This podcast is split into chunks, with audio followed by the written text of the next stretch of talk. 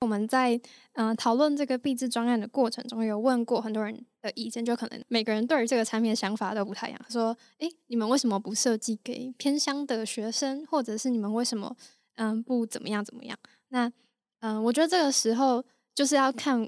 这个设计团队有没有自己的想法，或者是他有做一些背后的嗯 research，然后进而去。有凭有据的说服提出疑问的人，那我觉得这样是一个比较好的沟通方式。就是，诶，我们其实有想过这一点，但是怎么因为怎么样怎么样，所以最后决定朝哪一个方向走。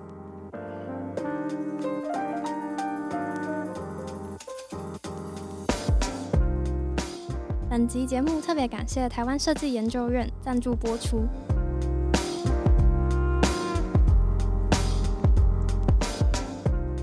Hello，大家好，欢迎来到 B N D Lab，我是主持人 Kathleen。上一集跟大家分享了两位小编的毕业制作是如何从题目定义、找组人、跨系合作到最后的产出。那在这个过程中呢，我们也有参与新一代推动的产学合作计划。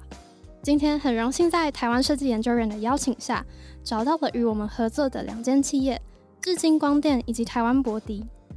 在为期一年的合作中，这两间企业给予我们各种技术材料上的支援，帮助我们顺利完成毕制。除此之外，产学合作提供的奖金也让我们的毕业制作花费损益两平。说到这边，相信大家都对于这个计划感到相当好奇了吧？那就事不宜迟，让我们开始今天的节目吧。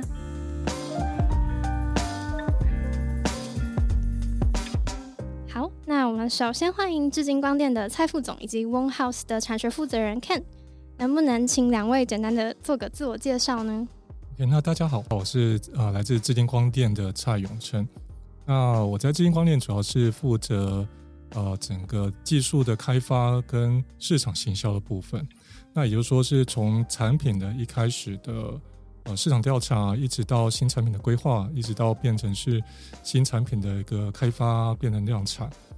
那资金光电在做什么呢？那我想，资金光电主要是在做我们叫称为叫 PNO 类的中小尺寸的显示器的一个面板厂。那我我想，我们过去大概十七年很专注在做在这一个中小尺寸的一个领域的一个开发。大家好，我是呃台湾博迪呃的这次产学负责人，我是 Ken。呃，我在台湾博迪呃，隶属于他旗下的一个呃跨领域的平台叫 One House。那我们公司呢，前十年其实是做台湾纺织业的各种户外品牌的供应材料的厂商。那有鉴于呃纺织业它的是传统产业，那我们希望可以跟不同的产业链一起合作，所以呢才跨建了一个 One House 的平台。那也因为这样子，所以我们参加了这一次的产学合作，希望可以看到更多台湾的设计力。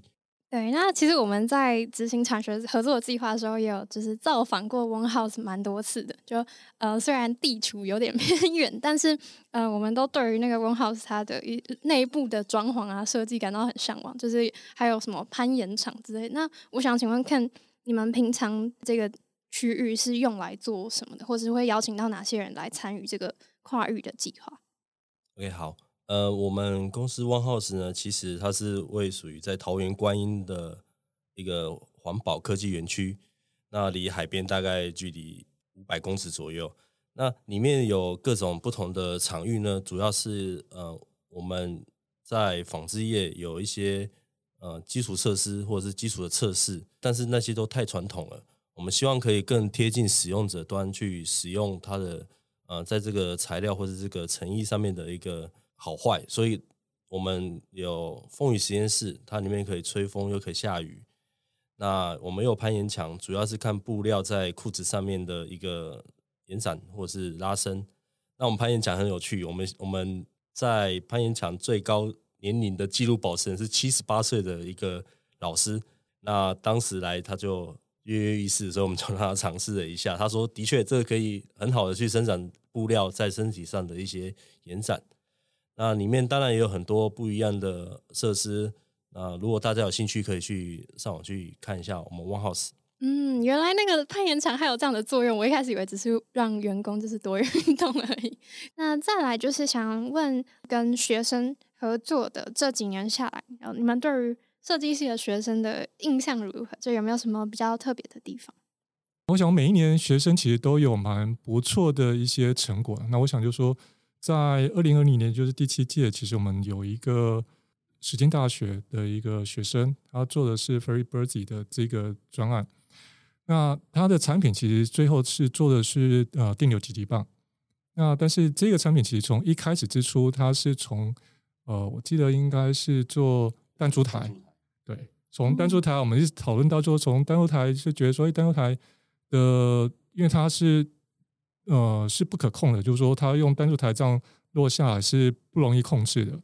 那既然不容易控制，其实也就是说最后的结果其实大家不知道，但是在整个事业上面，其实它是不容易被完成的。那所以最后我们就讨论出。呃，改成电动记忆棒。那在这个发想之后，其实我们觉得说最后的一个成品的概念还不错。那但是我觉得今天想会特别讲这些东西的分享，其实不在这重点，而是说当时候的这一个合作案，其实对于至今内部也蛮大的文化上的一个冲击。以前我们其实在整个合作案来讲，其实会跟我们厂内很多工程师要口 work，因为在整个电流极棒里面，其实有很多的电子电路，它会是透过至今的里面的工程师来做一些协助的动作。嗯。那我想在呃，我们这种光电厂，就是科技厂，其实大部分都是男生，老男生。那突然间遇到一个小女生，然后就跟你在跟你在谈，其实你会我们会发现到那工程师的积极度变得非常的积极。他就在那群组，甚至礼拜六、礼拜天都还会在跟跟整个团队在讨论。啊，所以我觉得说，在这个合作案当中，除了看到这个产品的一个真的落地产出以外，其实我们让让整个呃企业里面其实也有注入到很多的心血进来，比如让整个气氛完全会是不一样的，然后可以吸收到很多外面不一样的一些想法进来。那我想另外一个分享部分就是在去年的部分，就是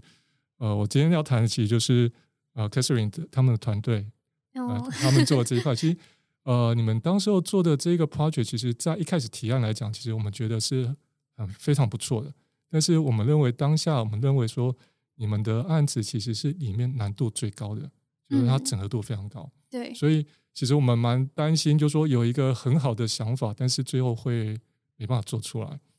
那但是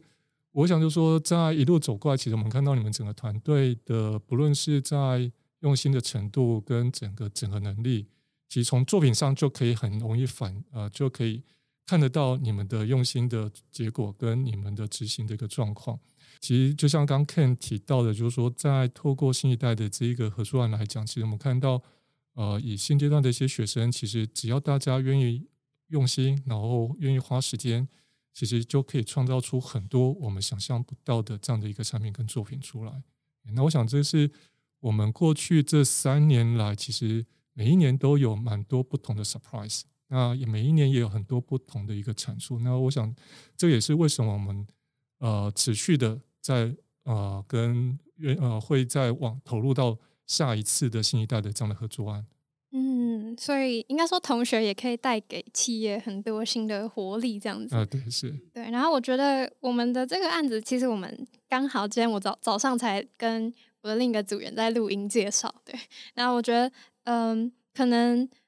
要完成一个很大的案子，那就会需要找很多外界的协助吧，就是产学也是，然后还有我们的工程师团队也是，嗯，我们找来的，所以，嗯，就建议大家可以积极的去寻找一些资源，这样，嗯，那在 Ken 的部分有没有什么想法？嗯，其实就像刚刚大家所谈的，呃，一个产品或是一个提案，它其实需要不同的功能。那其实我这次也看到了，你们也是有分工，比如说软体，或者是在一些文案或是一些图画，甚至后面的联系窗口，其实我你们都定义的非常清楚。这也是我们在这一次看到，嗯，你们团队的每个人走的方向其实是是对的。然后我也要提到刚刚蔡博讲的上一届的那个同学，他是一个人，嗯，那我们当时非常担心他一个人会不会，嗯。可能最后出来的呈现产品其实是不完整的，甚至于不完善的。但是我觉得那那个同学也蛮聪明的，他自己会再去找外部的资源，甚至于会利用呃，可能知道厂商他可以做什么事情。那我们也去联系了我们各个不一样的供应商，来去完善这个产品。那因为每个产品它所呃需要的资源不同，那有些是我们可以，有些是需要学生自己去找寻的。那我觉得这个有不同设计系的学生，我觉得都要有一种想法，不是把产品设计出来就好了，而是要更去思考说，我把这做出来，我要怎，我要哪一些团队成员，嗯，甚至于外部的资源是哪一些，我自己想好，然后再来做这个提案，不然其实我会比较担心，甚至我在我们一开始再去学校去告诉大家说，哎，我们有这一次的新一代设计展。那希望同学可以再去找跨科系的，哦，可以一起来揪引这个新一代设计展。那这样子其实对企业或者对你们自己都会有一个不一样的，呃，对未来啊，或是出社会之后会有不同的看法。对，大概是这样子。呃，其实刚刚有提到，像是跟工程师沟通的时候，我觉得。嗯，以我们自己内部来讲，就会遇到一些困难，就是可能我们不太确定他们到底可以做到什么程度。那嗯，也想问企业这边，就在跟我们设计系的学生啊，在讨论的时候，会不会遇到什么样嗯比较困难的地方，或者是觉得我们在嗯，可能 Ken 刚刚有提到，就是可以先想好我们会需要哪些资源嘛？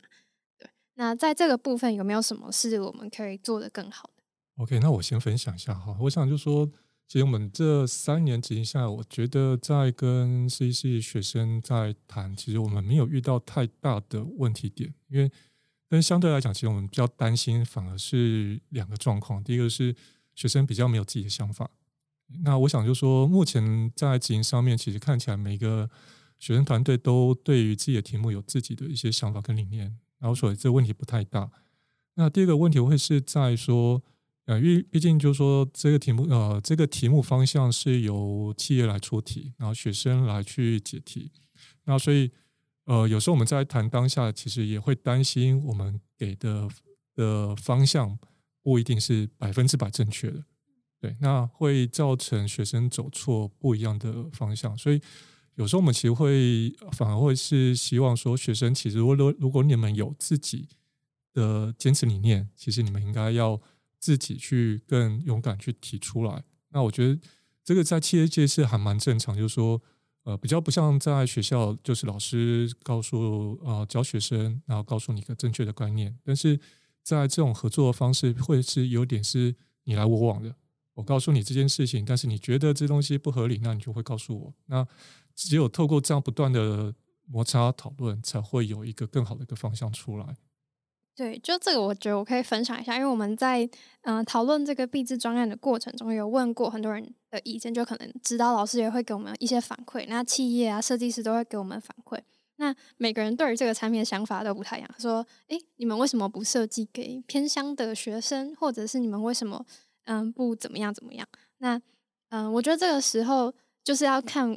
这个设计团队有没有自己的想法，或者是他有做一些背后的。嗯，research，然后进而去有凭有据的说服提出疑问的人，那我觉得这样是一个比较好的沟通方式。就是，诶，我们其实有想过这一点，但是怎么因为怎么样怎么样，所以最后决定朝哪一个方向走。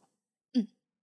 那那 Ken 有没有什么给学生的建议呢？呃，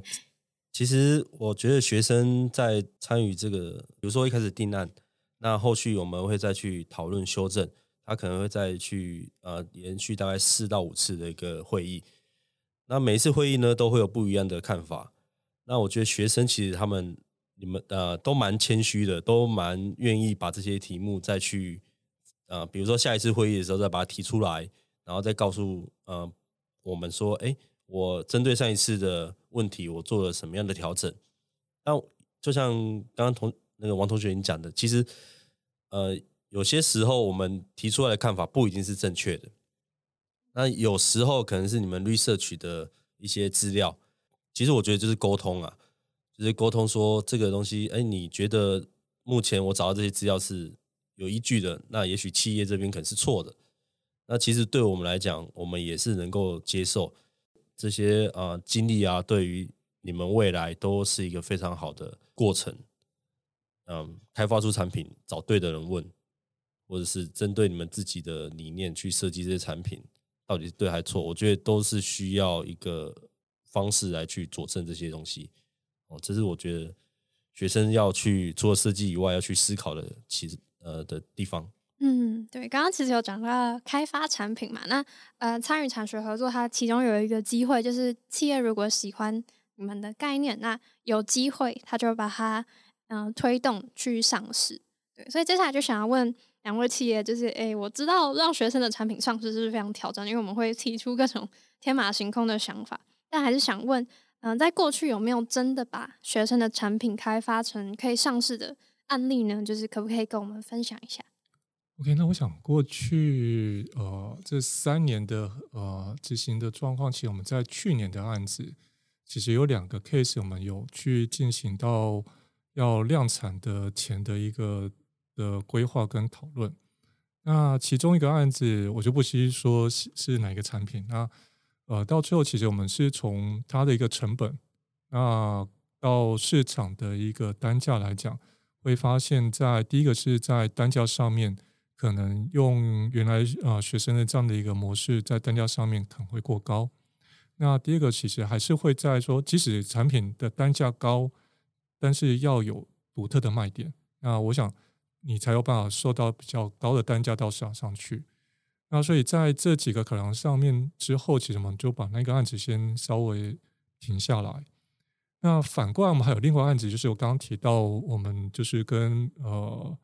呃，时间大学的这一个团队去做的那个电流极棒 f r e e b i r d y 的这个案子，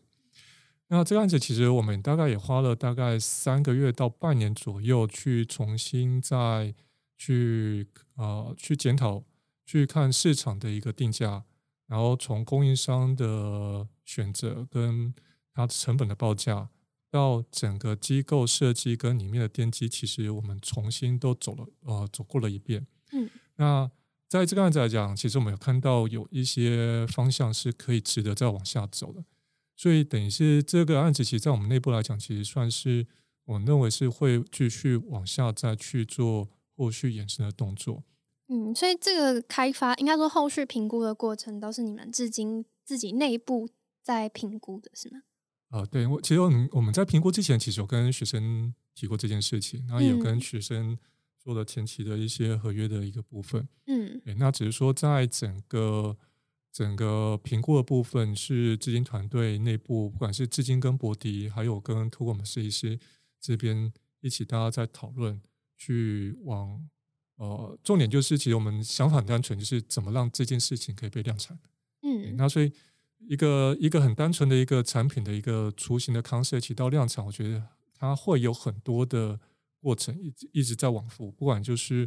从设计跟竞品分析，然后接下来就是产品的一个成本。那如果成本不对，我就要重新又去改设计，或者它里面机构在做调整。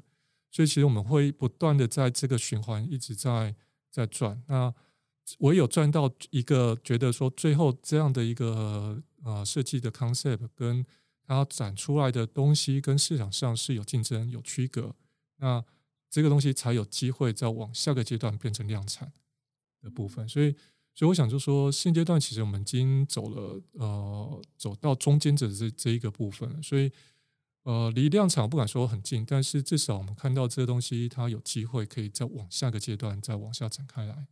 哦，了解。那我也想问一下，一般的产品从，呃，可能我们的 concept 提出来，然后到实际上量产，大概都会需要多久的时间？我觉得这件事情很难给你一个很呃一个一个数字啊，因为我觉得这个数字可长可短。因为如果这个产品其实是呃既有的东西，那只是既有东西做 modify，那也许是如果这既有东西又是我们资金跟玻璃所擅长的，也许我觉得大概半年左右应该就有机会。那但是反过来就说，这些产品它可能第一个从就像我刚刚提到说，我们从一个 concept 变成要去让它变量产前，我们就花了半年重新再做 redesign，再重新检讨它的整个成本架构等等。那所以光前期大概就花了大概半年左右去有一个一个 concept 出来。那这个这一个 concept 出来之后，要再去进行到量产，我认为因为这整个设计里面其实是完全新的架构，所以到它会有一个雏形出来，我觉得它大概至少要呃半年到九个月。那等半年九个月出来之后，它还一定会再做一个细部的修改。那修完之后才会再上上去，所以我觉得最快就是还要在一年到到一年半左右。哦，可以了解。所以刚刚有提到，嗯，你们在考量这些嗯上市的可能性的时候，就是会做一些像是成本的评估啊，对，然后还有市场性的部分。就是如果我们今天是以上市为目的的话，那会建议学生在发想的时候会加入哪些考量的因素，让这个设计更有市场性，更可能被执行。我想就说，这其实也是我们过去三年来在执行这案子来讲，其实一开始在跟学生在提一些发想的时候，我们都会给学生一些有成本的这个概念，就是说，如果一开始想的东西，但我想一个好的设计一定是天马行空，那。但相对来讲，它就会赋予很多的元很多的元素进来。那当你想要做很多的元素，也代表说它要加的东西会越来越多，有时候成本会不断的被垫高上来。嗯，那所以回过来就说，其实会回到一开始在谈一个 project 来讲，其实我们会先谈，就说那你最一开始的核心，就说你这产品你最重要的元素是什么？那先必须要把这个元素是可以说服大家说，哎，这个东西是大家有兴趣的。那不管是未来呃的你的 T A 族群，对于你刚提的这个 concept，他觉得诶他会买单。那当他会买单之后，再开始再去思考还要再加什么样的东西上来。那只有透过这样的方式，你才有机会让你一开始的呃成本不会一不断的无穷的被垫高上去。那所以我想就说。呃，这件事其实它没有一个很简单的路，但是我觉得应该还是回到最原始之处，就是说，在一个 concept，你一开始原始构想最重要的核心在哪里？应该是先把这核心的价值先发挥出来，那再来去思考你还可以额外再做什么样的东西。嗯，对，这个我们这个专案在做设计的时候，因为也是一个刚刚有提到是一个很庞大的东西，就是它包含了一大堆产品跟甚至还有软体的整合。那其实那个时候我记得是蔡副总就有跟我们提到说，哎，你们这个东西最核心的东西是什么？那我们是说是方块嘛？那可能我们最后就是以方块的 prototype 执行为主。那呃，投影机的这个部分可能就是哎，就是提出一个概念，那也许未来有机会被执行这样子。而已。嗯，其实主要就是说啊，你的产品要么就是贴近市场端，但是这种东西很容易就被啊淘汰掉了；要么就是做出一些差异化的东西。嗯，那我觉得你当时你们这个方块的确是啊符合市场，而且又有一些差异化的呃的感觉出来，所以我我我当时就觉得说，哎，这个东西也许在呃。它其实可以上市，但是上市的呃的成果可能呃要做到完美，其实不太有可能。但我觉得至少完成度，就是你们一开始你们最主要核心是要表达出什么东西，那种啊完成之后，我觉得那那时候再去看市场端的反应怎么样，哦之后再慢慢去完善它。我觉得这个部分可以学生可以去思考一下。当然成本上，成本这其实以企业来讲，成本一定会去。呃，我们会去追求，就是说，呃，哪些是合理的？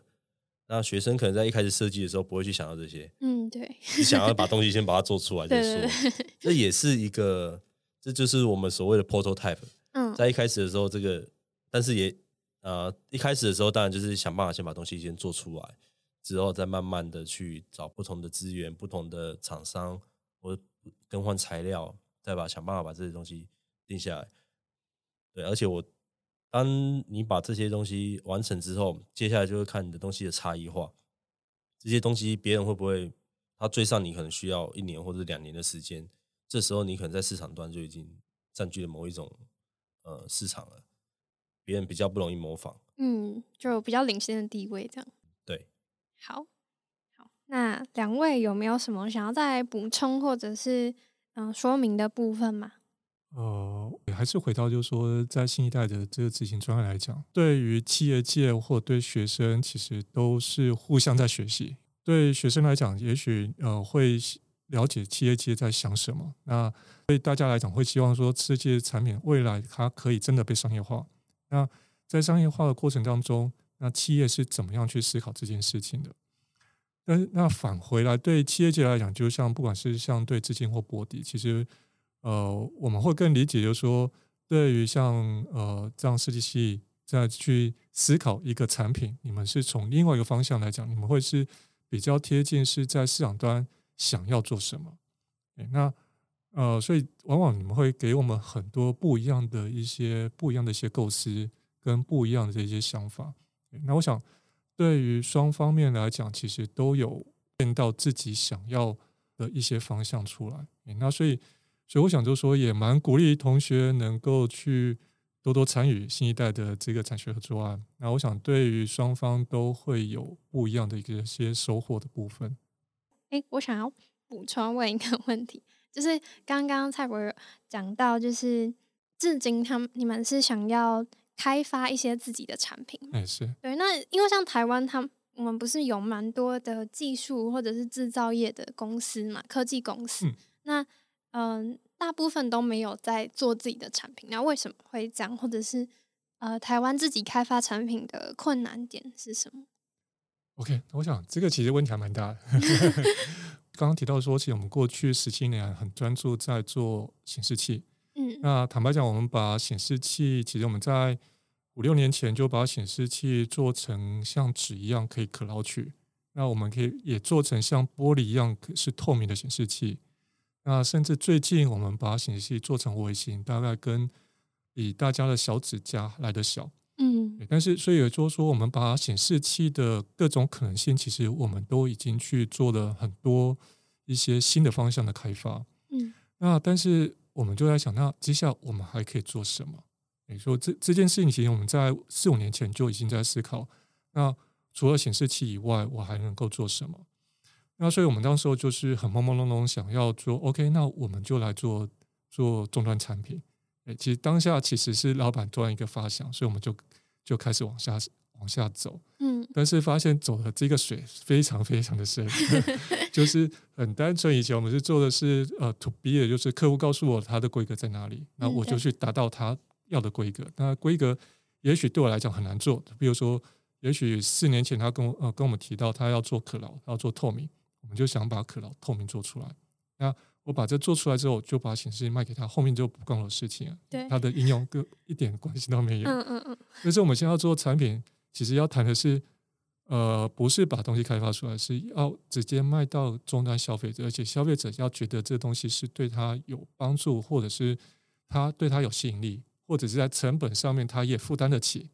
所以这个考量点就非常非常的多。嗯，呃，其实应该说，回到你刚回提说，我们在四五年前，其实对于终端产品还不知道这个水这么深的前提下，其实我们就踏进去了。对于资金来讲，其实跟我们在技术开发，因为毕竟资金都是是科技业，所以我们对技术的开发其实就会很呃一步一步的往前走下去。那我想我们在终端产品开发也是一样，就是四年前到今天为止，坦白讲，到今天为止我还没有一个产品要量产。但是我们目前其实做了，已经做了两件事情，就是我们公博迪其实在去年有成立了一家新公司，那是。我们因为我们也成立了一个新品牌，那这个品牌其实也是透过新一代的产学合作，我们做了呃一个叫 Spapa 的这个品牌，是做呃做零到十八岁跟家庭有关的一些产品。那除了这以外，其实至今还有另外一个产品，其实是跟智能眼镜有关的，我们是用用 AR 的一些技术做在自行车的智能眼镜。那这一个产品其实也获得呃今年的台湾金明奖。那这个产品也在今年度即将要到量产的部分，对，所以我想就说，呃，我们一路走来大概四年多到五年多，但是我们可以看到，我们真的很多东西其实品牌也开始往前走。那我们有一些新的技术、新的终端产品也陆陆续续会到市场上去。对，那所以我想，呃，这件事情其实不是一天就可以蹦出来，就是说。这不是说我今天说，呃，四年前说要做，然后隔年就可以生出来。我们大概花了四到五年，才一步一步走到今天这部分。那所以我想，我们还是会秉持我们这种研发的精神，那会一步一步再把更多的一些不管是品牌或者是更多的产品推出到呃推出到市场上面了解，所以就是 To B 跟 To C 的方向其实很不一样，然后要投入的资源也是都不同，这样。嗯，OK，好。就像呃，我补充一下，就像刚刚呃，至今蔡博讲的，我们成立了 S Papa 这个品牌，其实主要就是啊，做出一些终端型的产品。呃，以我们两家的性性质，其实都是提供呃零组件给品牌，或是给组装厂去组装成终端产品。然后，其实我们遇到问题都是一样，我们怎么样把东西终端产品怎么样把东西卖到消费者手上？这一个听讲起来很简单，但实际上做起来真的蛮难的。而且现在其实，在不同现在呃数位时代来临，大家可以在手机上面买东西。又可以在直播团吗？哦，有很多的不同的。那对我们企业来讲，我们以前单独的客户就是有 B to B，现在 B to C 的话，我们还去研究这一些呃不一样的销售的管道。其实对我们来讲是蛮困难的，但是对我们来讲也是一个体悟啊。至少我们在做这样子的转换，而且我们有认知说这样子的未来才是啊，我们企业可以去。再去发展的一个方向。那对学生来讲，你们是新一代的呃，就是新新一代的一个呃代表，因为你们之后，你们现在就已经开始可以用 Google 或者是去去查资料，或者是去上网查的，不是像以前，当然还是要问老师啊。但我以我们以前的观念，就是问老师，老师跟我们讲对就是对。那我们自己也没有判断的能力，那可能就要。经过很多次的呃询问，才会得到一个正确答案。那现在资讯很很发达，那你们也有很多新创的一个销售的方式，那颠覆很多传统。这也是我们呃在成立这个 S Power 品牌，我们第一个面临到的一个问题。对，但我们也正在努力中。我想这也不是问题啊，我想都是挑战。对对对，我想 我们其实从原来。不会去看网红的，现在就是要找网红来合作。对，没错没错，对，就会去接触到很多我们以前不会去接触到的的一些方向。那我觉得这些对于整个团队来讲都是一些新的挑战。那我觉得，呃，我想两家公司其实都特性很相似，其实我们都是从研发自己去开发自己的产品，所以。我们就用研发的精神来去做这样的一个 marketing 的一个新的方向的一个探索。嗯，好，那再一次感谢两位。然后我先就稍微总结一下，就是嗯，新一代的产学其实就帮助企业注入一些新的活水。那学生这边也可以得到我们需要的资源，然后也可以了解到呃，跟市场面，然后还有实际面的部分，就不太会在嗯，让我们的设计停留在天马行空的想象力。好，那非常谢谢你们，拜拜。然后，谢谢，拜拜。谢谢，拜拜。